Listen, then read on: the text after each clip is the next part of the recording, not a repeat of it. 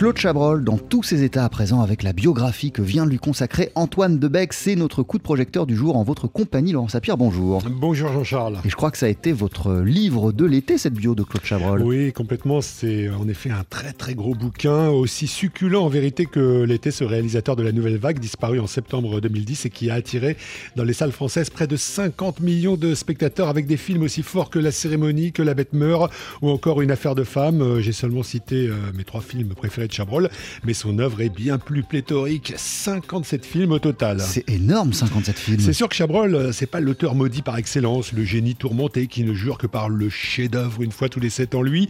Il pense qu'un bon cinéaste, c'est d'abord un cinéaste qui travaille. Il disait aussi euh, qu'il n'était pas là pour impressionner les critiques, mais pour impressionner la pellicule. Antoine Debec, à qui on doit également d'autres biographies de référence sur les cinéastes de la nouvelle vague, nous rappelle aussi que Chabrol comparait souvent sa façon de faire à des exercices de gymnastique. Oui, Chabrol bien, d'ailleurs, euh, c'est une métaphore qui vient de lui, euh, faire ses gammes, faire ses exercices, hein, comme, un, comme un musicien. Mais Chabrol était passionné par la musique, il aurait aimé être musicien s'il n'avait pas été cinéaste. Et, mais aussi, euh, cette, cette métaphore est aussi sportive, oui, comme un, comme un, un, coureur qui s'entraîne tous les jours. Chabrol a, besoin de, de tourner quasiment tous les jours. Et donc il le fait, disons, parfois plusieurs fois par an. Il y a cette idée que hum, tourner rend plus fort et que, euh, et que comme, un, comme un sportif ou comme un musicien, euh, l'entraînement euh, permet d'être, de devenir meilleur. Alors évidemment, il y a quelques plats brûlés parmi tout ce que nous a mitonné le réalisateur de Poulet au vinaigre. Qu'importe à propos de certains nanars qu'il a pu commettre, Chabrol disait que c'était un peu comme des enfants quand on les a pas vus depuis longtemps, on pâlit quand on les revoit, mais il y a de la tendresse.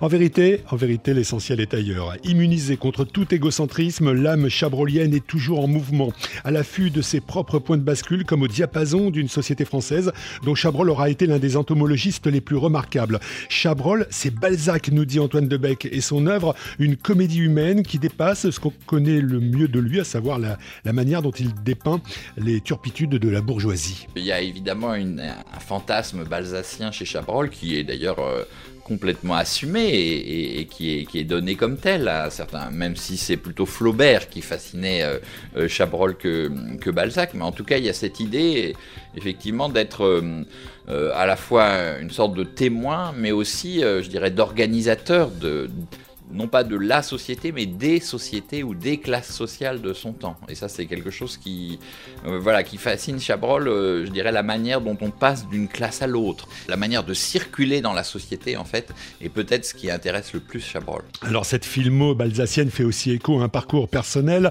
le père résistant, la jeunesse olé olé, avec un certain Jean-Marie Le Pen comme copain de fac, mais aussi mai 68 et le virage assumé vers une sorte de crypto-communisme, d'autant plus atypique que le train de vie de Chabrol n'avait pas grand-chose de prolétarien. L'ultime métamorphose prendra d'ailleurs encore une fois la forme d'un contre-pied. Chabrol va de plus en plus féminiser son cinéma de Stéphane Audran à Isabelle Huppert en passant par la Marie Trintignant de Betty.